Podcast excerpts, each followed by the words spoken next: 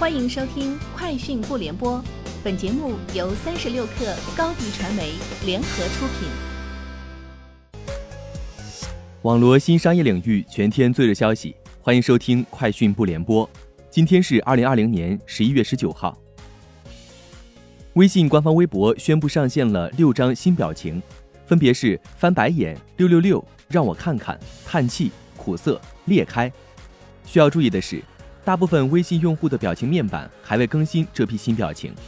用户可以在输入框中输入方括号加上面的词语，发送完毕后即可看到新的表情图案。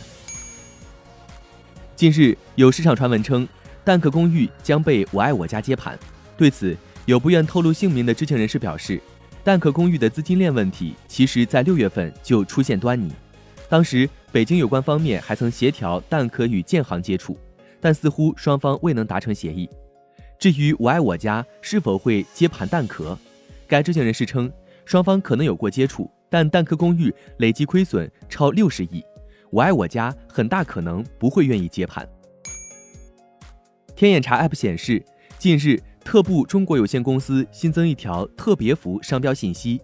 商标申请时间为二零二零年十一月十三号，国际分类为皮革皮具。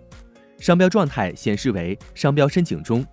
值得注意的是，此前特步中国有限公司曾申请特步服商标，商标分类为服装鞋帽与服装鞋帽，商标状态为商标申请中。三十六氪获悉，哔哩哔哩第三季度营收三十二点三亿元，同比增长百分之七十四，市场预期三十点六八亿元，调整后的净亏损为九点九零亿元。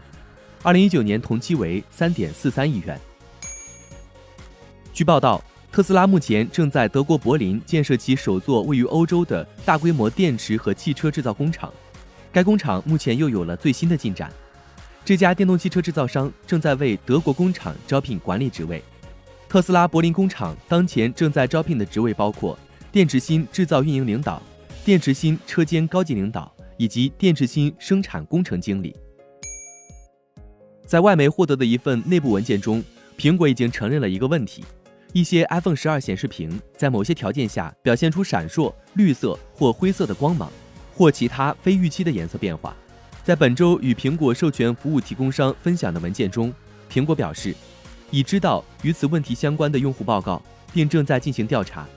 苹果已经建议技术人员至少在目前避免未受影响的 iPhone 提供服务。而是告知客户应该让他们的 iPhone 保持最新 iOS 版本的更新。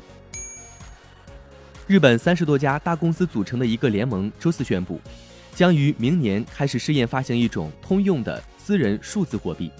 此前，日本央行宣布了尝试发行数字日元的计划，凸显出人们日益认识到日本需要赶上全球金融技术的快速进步。该联盟的成员包括日本最大三家银行三菱日联、瑞穗。和三井住友，以及一些经纪公司、电信公司、公用事业公司和零售商，他们将进行实验，以发行一种数字货币，使用一个共同的结算平台。以上就是今天节目的全部内容，明天见。欢迎添加克小七微信，qi 三六 kr，加入三十六氪粉丝群。高迪传媒为广大企业提供新媒体短视频代运营服务，商务合作请关注微信公众号“高迪传媒”。